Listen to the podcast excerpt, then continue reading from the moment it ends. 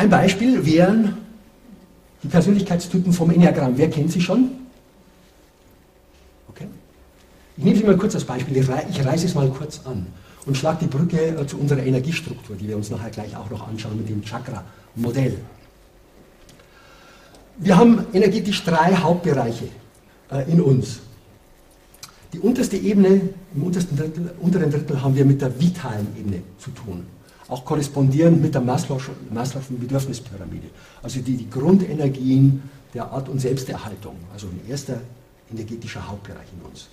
Dann haben wir den mittleren Bereich, wo es um die soziale Ebene geht, wo wir in Verbindung zur Welt treten, kommunizieren. Und wir haben im oberen Drittel den mentalen Bereich. Den mentalen Bereich. Und dementsprechend gibt es im Enneagramm diese drei Hauptgruppen. Da gibt es ähm, die Gruppe der 8, 9 und, äh, und 1 als Instinkt, Bauch, Zorntypen, wo der energetische Schwerpunkt auf dieser unteren vitalen Ebene ist. Dann gibt es eine Dreiergruppe der 2, 3 und 4, wo der energetische Schwerpunkt hier in der Mitte auf dieser sozialen Ebene ist. Äh, diese Typen werden auch Emotions-, Beziehungs-, Image-Typen genannt. Da spielt also dieses Thema meine soziale Anerkennung, meine Position eine große Rolle hier. Und dann gibt es äh, drei Typen, wo der energetische Schwerpunkt auf der mentalen Ebene ist. Intellekt, Kopf, Angsttypen. Dort wird es auch enger. Also je weiter wir oben sind, desto enger wird es, auch in der Pyramide. Äh, und für jeden dieser Typen, ja, woran man sie erkennen kann, ist so ein Selbstverständnis, ein Selbstbild. Da gibt es einen Redestil, da gibt es Licht- und Schattenaspekte und Entwicklungsaufgaben, die sich, äh, ähm, die sich daraus ergeben. Also das ist ein interessanter Blick in den Spiegel, wo stehe ich denn da äh, in dieser Kreisstruktur? Was bin ich für ein energetischer Grundtyp und was ergibt sich daraus fast zwangsläufig und automatisch an Licht- und Schattenseiten und was bedeutet das für meine eigene Entwicklung? Wenn ich, im, äh, ja, wenn ich das mal für mich an, an, an dem Beispiel darstelle, also ich bin eine 5 was ist der Fünf? Die Fünf ist der Beobachter, der Denker.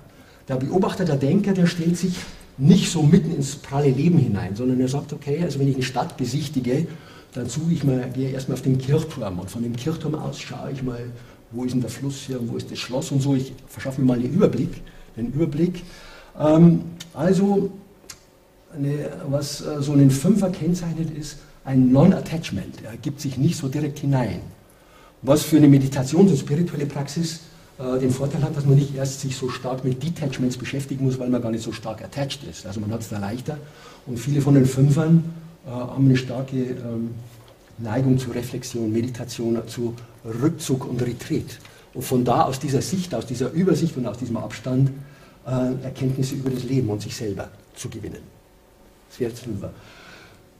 Das wäre das Selbstbild. Das Selbstbild äh, der Fünf, das sich daraus ergibt, ist, die Fünf sagt, also man, das Mantra der Fünf ist, also ich blicke durch, weil ich schaue da drauf vom Kirchturm aus und dann weiß ich, äh, wie diese Stadt hier strukturiert ist. Der Redestil der Fünf ist systematisierend erklärend. Daran kann man sie erkennen. Da kann man sie erkennen. So, die Stärke, die sich daraus ergibt, eine Fünf kann ganz gut Klarheit schaffen, kann ganz gut, gut Klarheit schaffen. So, aber jetzt kommt die Betriebhille. Jetzt kommt die Betriebhille. Was ist eine Schwäche? Der Fünf. Jetzt nicht moralisch verstanden, sondern psychologisch. Die Fünf hat das Gefühl, also sie stellt sich so ein bisschen außerhalb des Geschehens und ist sich dann nicht so sicher, äh, gehöre wie stark gehöre ich da dazu, wie stark trägt mich das. Gibt mir das Leben automatisch alles das, was ich brauche. Und deswegen hat die Fünf das Gefühl, okay, dann muss ich selber ein bisschen aufpassen, dass ich alles kriege, was ich brauche. Das heißt, die Fünf hat eine Neigung, die Dinge zusammenzuhalten. Geiz wäre jetzt die moralische Deutung eher eine Schwäche der Fünf.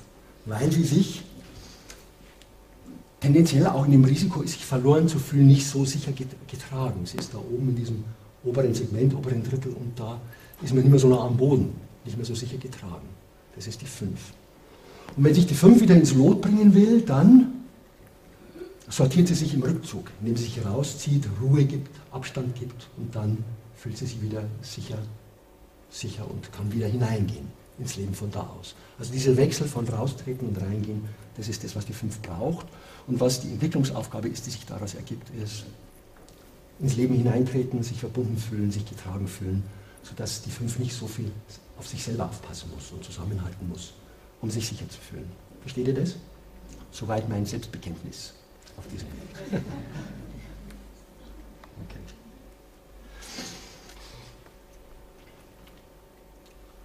Jetzt äh, diese Grobstruktur mit diesen drei Ebenen, vitale Ebene, soziale Ebene und mentale Ebene, die finden wir auch äh, im Energiemodell des Yoga, also in, der, in unserer Chakra-Pyramide wieder. Auch da haben wir diese drei Ebenen, die vitale Ebene, die soziale Ebene und die mentale Ebene. Äh, mit den Grundbedürfnissen der Art und Selbsterhaltung, also im Sinne von Maslow, dann im mittleren Bereich mit den sozialen Bedürfnissen nach Anerkennung und im oberen Bereich mit diesen schöpferischen, spirituellen Bedürfnissen nach dem Schönen, Guten und Wahren. Also die Chakra-Pyramide ist in einem schönen Einklang mit Maslows Bedürfnispyramide. Und wir haben in diesen drei Hauptebenen finden wir dann unsere sieben Chakren, interessanterweise in einem Wechsel aus einem männlichen, dynamischen Chakra und dann als nächstes drüber ein sensitives weibliches Chakra und dann wieder ein männliches, ein weibliches.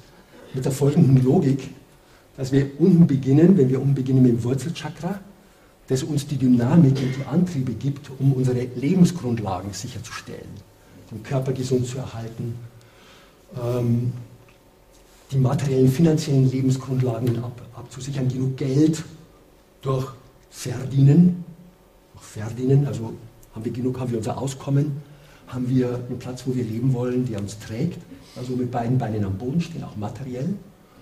Da ist unten das Pferd, das dynamische Pferd, das in dieser Richtung losrennen kann und, und die Kraft hat, in dieser Richtung loszurennen. Und auf diesem Pferd sitzt ein Reiter, ein sensitives Wesen, das wäre jetzt das zweite Chakra, das spürt, was ist gut und wichtig für mich, was ist nicht so gut für mich. Also dieses Gespür, was ist auf der vitalen Ebene gut für mich, was ist nicht gut für mich. Also ein Aspekt des Spürens, Svadhisthana, Gefühl, Gespür auf der vitalen Ebene. Dann geht es weiter im dritten Chakra mit der dynamischen Kraft der Selbstbehauptung, des Willens, des Willens, die uns als eine soziale Kraft zur Verfügung steht. Und auch auf diesem Pferd sitzt wieder ein sensitiver, ein weiblicher Reiter, der ein soziales Gespür hat. Das Herzchakra, das sich einfühlen kann in andere Menschen und dann mit feiner Fingerspitze spürt, was ist sozial angemessen oder nicht. Und das Pferd des dritten Chakras dann in die richtige Richtung lenkt und zur rechten Zeit sagt, jetzt ist das Schwert auszupacken und jetzt ist Mitgefühl angesagt oder sowas. Es geht analog weiter hier mit dem fünften Chakra als ein dynamisches Chakra des Ausdrucks, wo wir uns ausdrücken können, möglichst überzeugend, und wo das, was wir dann zum Ausdruck bringen, gespeist wird aus dem sensitiven Chakra eins drüber, Agya, das uns entweder durch rationale Erkenntnis oder durch Intuition sagt, was hier Sache ist, was wahr ist und richtig ist. Und aus diesen Erkenntnissen, aus dem, was ich hier mir erschließe, habe ich dann was auszudrücken oder nicht. Versteht ihr das? Versteht ihr diese Pferd-Reiter-Beziehung? Männliches, dynamisches und sensitives weibliches Chakra, die sich hier aneinander reihen. Und wir haben hier im dritten Chakra den Übergang zwischen der vitalen Ebene und der sozialen Ebene. Wir brauchen die Willenskraft des dritten Chakras auch auf der vitalen Ebene, um für uns zu sorgen. Wir brauchen sie aber auch auf der sozialen Ebene, um uns durchzusetzen und, zu behaupten, wo es notwendig ist, um uns hinzustellen und zu sagen, da bin ich und da geht es lang, wenn ich eine Führungskraft bin zum Beispiel. Das fünfte Chakra ist das Verbindungsglied zwischen der sozialen und der mentalen Ebene. Wir brauchen das Thema Ausdruck und Kommunikation sowohl um sozial uns in Verbindung zu bringen mit unserem Umfeld. Wir brauchen es aber auch, um das auszudrücken, was wir erkannt haben. Oder um als Künstler, Musiker, Tänzer, ähm, Bildhauer der künstlerischen Kreativität und Fantasie eine äußere Form und einen Ausdruck zu geben. Also auch hier äh, ist das Chakra ein Bindeglied zwischen diesen zwei Schichten. Und oben im Sahasrara Chakra verbinden sich die männliche und die weibliche Qualität. Da gibt es als Triebkraft sowas, ähm, was von manchen spirituellen Lehrern als Erleuchtungstrieb genannt wird. Also dieses Bedürfnis nach Sinnerfüllung und Verwirklichung im Leben und das Gespür für das, was unsere Berufung ist, unser Weg. Das ist die weibliche sensitive Qualität. Das heißt, soweit okay, als Modell, in dem wir uns einordnen können. Und dieses Modell können wir auch zur Selbstreflexion verwenden. Es ist nämlich so, dass ähm, so wie man eine, eine Pyramide von unten nach oben bauen, muss diese Qualitäten, energetischen Qualitäten sich im Laufe des Lebens äh, eine erste Prägung erfahren. Also für die Qualitäten des ersten Chakras so im ersten Lebensjahr wird die erste Prägung findet die statt. Für das zweite Chakra so im bis zu zweiten Lebensjahr. Dieses äh, Gefühl, ich spüre meinen Körper. Also hier ist im ersten Jahr äh, die Entdeckung, ich habe einen eigenen Körper, das muss ich hier erstmal lernen und dann, was habe ich denn für Bedürfnisse, was tut mir gut, was brauche ich, schreien und so. Selbstbehauptung in der Trotzphase, diesen Brei esse ich nicht, das ist die Phase, wo das dritte Chakra die erste Prägung erfährt, in der Trotzphase und dann so bis zum achten Lebensjahr kriege ich das Gefühl von sozialer Verbindung, wo gehöre ich dazu, meine Klasse, meine Fußballmannschaft, zu der ich gehöre. Der Selbstausdruck dann bis vor der Pubertät geprägt und nach der Pubertät zum Erwachsenenwerden mein erstes Selbstbild und Weltbild. Der bin ich und der geht jetzt ins Leben. Und die Selbstverwirklichung selber ist dann eine lebenslange Aufgabe. Also es gibt so einen Bezug zwischen diesen energetischen Qualitäten zu den Entwicklungsphasen in unserem Leben. Und äh, diese Entwicklung muss nicht immer reibungslos oder verläuft, verläuft normalerweise nicht immer reibungslos. Das heißt, es kann dort Entwicklungsstörungen geben oder Konditionierungen, die dafür sorgen, dass die Qualität dieses Chakras nicht voll entfaltet ist, dass sie gebremst ist oder dass es kompensatorische Überfunktionen gibt, dass ich immer recht haben muss, mich immer durchsetzen muss, weil ich dann einen Schwachpunkt habe. Das heißt, wir kriegen durch das, was wir mitbringen an energetischer Grundausstattung und durch das, was wir im Laufe des Lebens erfahren, im Speziellen in diesen frühen prägenden Jahren unserer Kindheit und Jugend, ein energetisches Profil, das sagt, da bist du besonders stark, da bist du nicht so stark. Versteht ihr das? Und es ist auch klar, dass dieses energetische Profil was mit der Frage zu tun hat, wo bin ich denn richtig aufgehoben? Was ist denn der richtige Job für mich? Wenn ich Manager bin, was brauche ich dann für Energien in besonderem Maße? Hm? Hier, ich muss Leute mitnehmen können, um ihnen zu erklären zu können, diese Ansage, wo geht es lang für uns? Das brauche ich, ja, ich brauche diese dynamische Qualität. Was noch? Die Selbstbehauptung auch und die dynamische Qualität aus dem dritten Chakra. Allein der Führungsanspruch, dass ich andere Leute führen will, heißt, dass ich energetisch dastehen muss mit einer klaren Selbstbehauptung. Ich muss mich vorne hinstellen können und ich muss es transportieren können, was die Ansage ist. Also ich brauche zumindest diese zwei Qualitäten. Wenn ich eine gute Führungskraft bin, dann habe ich auch noch ein soziales Gespür, weil ich Menschen mitnehmen will. Und das, was ich ausdrücken soll, sollte auch Sinn machen. Also sollte auch stimmig sein, aber ich brauche energetisch das, die Dynamik, die in der Lage ist, andere mitzunehmen. Wenn ich der Berater dieses Managers bin, dann brauche ich diese dynamischen Qualitäten selbst nicht in diesem Maße. Es reicht, dass ich dem Manager sagen kann, pass auf, wenn du das hier vorhast, dann musst du aber an das denken, dann ist das wichtig. Da muss ich durchblicken, wenn ich den Manager beraten will. Und der übernimmt es von mir und drückt es dann aus. Und ich kann ihn auf dieser Ebene auch darauf aufmerksam machen, wenn er selber nicht so sehr das Gefühl hat, wie gehe ich mit den Leuten um, Veränderungsmanagement im Unternehmen. Wie muss ich kommunizieren, wenn er das selber nicht so hat. Dann muss ich stellvertretend für ihn haben und ich muss es ihm übermitteln können, hier mit dem fünften, sodass er es von mir aufnimmt. Aber dann setzt er es um. Also seht ihr, es gibt verschiedene Energieprofile, um nur zwei Beispiele zu nennen. Äh, und die Frage, wie ist mein energetisches Profil, hat durchaus einen Einfluss auf die Frage, wo gehöre ich hin im Berufsleben und wo nicht. Also erlaubt mir oder wesensgemäße Entscheidungen sicherer und klarer zu treffen. Versteht ihr den Punkt? Ich hatte eine Zeit lang in meinem Leben das Gefühl, also zu einer Selbstentfaltung gehört, dass man alles am Ende kann. Man muss sich nur entfalten und dass ich angelegt bin, alles zu können, das ist ein Irrtum. Also wir haben eine gewisse Grundausstattung mitgegeben und es gibt sowas wie wesensgemäße Tätigkeiten und es ist wichtig, sich auf die Spur zu kommen, was ist mein Wesen. Und das bestimmt, wie, welchen Weg ich da einschlage. Und das führt uns jetzt wieder zum Thema Business Yoga.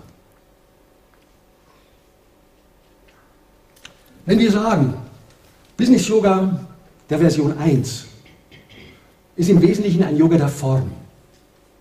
Ein Yoga, der uns gut in Form bringt, gut in Schuss hält, auf all den Ebenen, Körper, Geist, Energie, sodass wir im Arbeitsleben unsere Gesundheit, unsere Leistungsfähigkeit, unsere Stresstoleranz erhalten oder erweitern, ausbauen können. Und wo wir diese Gesundheit, Leistungsfähigkeit, Stresstoleranz unterstützen und entwickeln durch eine maßgeschneiderte Übungspraxis, wozu uns Business Yoga viele Möglichkeiten anbietet, dann könnten wir sagen, ja, wenn das die Basis ist, die Grundversorgung, die wir brauchen im Arbeitsleben, wenn das eiskunstläuferisch gesprochen wieder die Pflicht ist, an der kein Weg vorbeiführt, dann interessiert uns jetzt in der nächsten Generation äh, des Business Yoga der Überbau in besonderem Maße. Rückt der stärker ins Blickfeld. Der Überbau, die Kür. Und die Kür und das, worum es geht in unser aller Leben, ist, dass wir persönliche Erfüllung finden in diesem Qualität, ja, in unserem Leben und dass wir eine ganzheitliche Lebensqualität entfalten zu, äh, können. Und da ähm, kann uns Yoga-Impulse zur Lebenspraxis gehen. Also hier geht es nicht mehr so sehr um die Übungspraxis, sondern hier geht es um Impulse zur Lebenspraxis, die dazu dienen, dass wir aus unserem Leben unser Leben zu Erfolg und Erfüllung bringen. Und an der Stelle schließt sich der Kreis. Wir haben uns orientiert an diesem achtfachen Pfad des Raja, äh, Raja Yoga, wo wir die Basis gelegt haben durch die Lebenspraxis der Do's und Don'ts, der Yamas und der Niyamas, wo wir die Grundlagen gelegt haben in der Arbeit mit dem Körper und mit den Atemübungen energetisch, sodass wir dann uns dem nähern können, worum es eigentlich geht, der Geisteskontrolle, sind vier oberen Stufen. Und analog dazu haben wir in diesem Weg vom Yoga der Form zur Yoga der Fülle auch vier Bereiche der Übungspraxis, die uns gut in Schuss, in Form halten, durch die Übungspraxis mit dem Körper, mit Energie und Atem, mit der Entwicklung der Entspannung in unserem Leben und mit der Arbeit mit dem Geist, Yoga der Form. Und dann die vier Eckpfeiler, die uns von da aus über Selbsterkenntnis, Selbstannahme, Selbstverantwortung hin zur Selbstverkörperung, Selbstentfaltung und Selbstverwirklichung führen. Ähm, diese Erfüllung, die Erfüllung unseres Lebens, indem wir unseren Weg gehen, uns verwirklichen, uns verkörpern, diese Erfüllung, die marschiert nicht direkt los auf das Thema Fülle, sondern die setzt eigentlich bei uns an und sagt, lass mich das finden, ähm, was in mir entfaltet werden will, lass meine Potenziale in mir stark machen, lass das, was ich zu geben habe, was ich ins Leben bringen kann, entfalten und entwickeln, lass das Bestmögliche äh, mich ins Leben bringen. Also es hat die Sicht auf mich. Lass mein Bestmögliches ins Leben bringen. Darauf richte ich meine Aufmerksamkeit. Und dann gibt es den Echo-Effekt. Wie ich in den Wald hineinrufe, so kommt es zurück. Wenn ich dann mein Bestes ins Leben bringe, dann ist normalerweise die Reaktion des Lebens, dass es zurückkommt, dass das Leben mir auch sein Bestes gibt. Es sei denn, ich habe noch spezielle Lektionen zu lernen, aber im Allgemeinen ist die Erfahrung, wenn ich mein Bestes ins Leben, gehe, ins Leben gebe, also ausstrahle, was ich zu bieten habe, ins Leben zu bringen, äh, ins Leben bringe, was ich zu bieten habe, dass das Leben dann als Echo mir diese Fülle zurückgibt. Das heißt, im Yoga der Fülle gehe ich nicht direkt los auf das schöne Auto, das tolle Haus, das Einkommen und das Bankkonto. Das ist nicht der Hebel, wo ich den Hebel ansetze. Also ich setze beim Yoga der Fülle den Hebel an, an der Wurzel und an der Ursache. Das heißt, ich gebe mein Bestes, was ich zu geben habe. Ich entfalte mich so gut es geht. Und der Rest ist eine Folge. Die Folge kommt zurück. Also ich setze nicht bei der Wirkung an, bei der Folge, sondern an der Wurzel, bei der Ursache, die sagt, ich bringe mein Bestmögliches ins Leben. Ich strahle aus das, was ich kann. Und dadurch kommt zu mir zurück. Ich meine es gut mit dem Leben, dann meint das Leben auch gut mit mir. Also diese einfache Rechnung. Das heißt, diese Frage dienen oder verdienen ist nur ein scheinbarer Widerspruch. Die Frage ist, was kommt zuerst? Was zuerst kommt, ist, ich setze an mir an, selbstverantwortlich und ich entfalte und gebe das Beste, was ich zu geben habe. Und dann kommt zu mir als Echo diese Fülle. Ich brauche nicht in Gier, Habgier direkt nach dem Echo greifen. Es kommt, wenn ich in den Wald hineingerufen habe. Also es ist kein Widerspruch, es ist nur die Frage, wo setze ich an mit dem Hebel und worum kümmere ich mich, was ist die Ursache und was ist die Wirkung. Und wenn ich dann im Einklang bin mit mir selber, dann gibt es weniger Reibungsverluste zwischen der tieferen Ebene in meinem Leben und der Oberfläche in meinem Leben. Dann haben sich die Stärken und so weiter, die Reibungspunkte in meinem Leben integriert oder aufgelöst. Dann ist weniger Sand im Getriebe. Dann wird es leichter im Leben, weil ich im Ort meiner Kraft mich bewege. Und dann braucht es nicht mehr so viel Anstrengung, um anzugehen gegen, gegen innere, gegen äußere Widerstände. Ich bin in einem Zustand der Kraft und der Harmonie. Und deswegen kann ich in höherem Maße darauf vertrauen, dass mich das Leben trägt, weil ich das nicht alleine alles durchkämpfen muss, sondern weil ich äh, verbunden bin mit den tieferen Ebenen meiner Kraft. Und dieser Kraft kann ich dann auch, dieser Kraft in Führung, kann ich vertrauen. Und weil diese Kraft dann äh, fließen kann mit diesen tiefer liegenden Qualitäten des, ja, der tieferen Schichten in mir, bringt es Schönheit und Harmonie in verstärktem Maße ins Leben. Hat Schönheit und Harmonie mehr Raum, weniger Reibung. Schöpferkraft kann sich entfalten und ich habe daran Freude und kann diese Freude äh, in Zuneigung und Liebe mit anderen teilen. Dann kommen diese Qualitäten mehr ins Leben und es ist nicht ein Kampf und eine Anstrengung mit viel Sand im Getriebe. Und deswegen löst sich das Thema der Fülle und erfüllt das Leben von da aus auf, von innen her. Und das, was dann außen auf mich zurückkommt und die Qualitäten, die damit einhergehen, sind eine Folge davon. Das ist mein Reim auf diese Frage, dienen oder verdienen, kein Widerspruch. Lass uns nur die Reihenfolge bedenken, in der wir das Thema angehen wollen, und zwar von der Wurzel her. Und der Rest ergibt sich. Und so schließt sich ähm, der Kreis, den wir eröffnet haben, äh, mit dem achtfachen Pfad, mit dem Königsweg des Raja Yoga, den Patanjali in seinen Yoga Sutras beschrieben haben. Damit sich der Kreis vollständig äh, schließt, habe ich äh, diesen Business Yoga in den Business Yoga Sutras beschrieben. Da kommen diese Gedanken auch zum Ausdruck. In einer ähnlichen Form, wie es Patanjali gemacht hat in den Yoga Sutras, nämlich also ganz knappe, kompakte Statements verdichtet, wie es zum Businessleben passt, womit man es fast auf eine PowerPoint-Präsentation bringen könnte. Aber der PowerPoint-Begriff ist gar nicht so schlecht, weil es darum geht, ein sehr komplexes Thema auf den Punkt zu bringen. Und diese Punkte, wenn wir dann treffen als Ansatzpunkte für unser Leben, dann kriegen wir auch Kraft und Power. Und dann können wir uns weiter voranbringen auf dieser spannenden Reise der Selbstentfaltung und Selbstverwirklichung. Ja, und die Reise ist lang und deswegen sind wir jetzt um 10 nach 10 gelandet.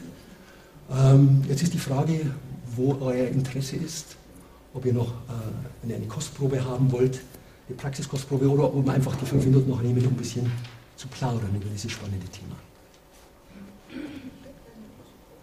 Hm? Eine Kostprobe. Eine Kostprobe? Ja? Ja? Einverstanden. Okay, gut. Gut. Ähm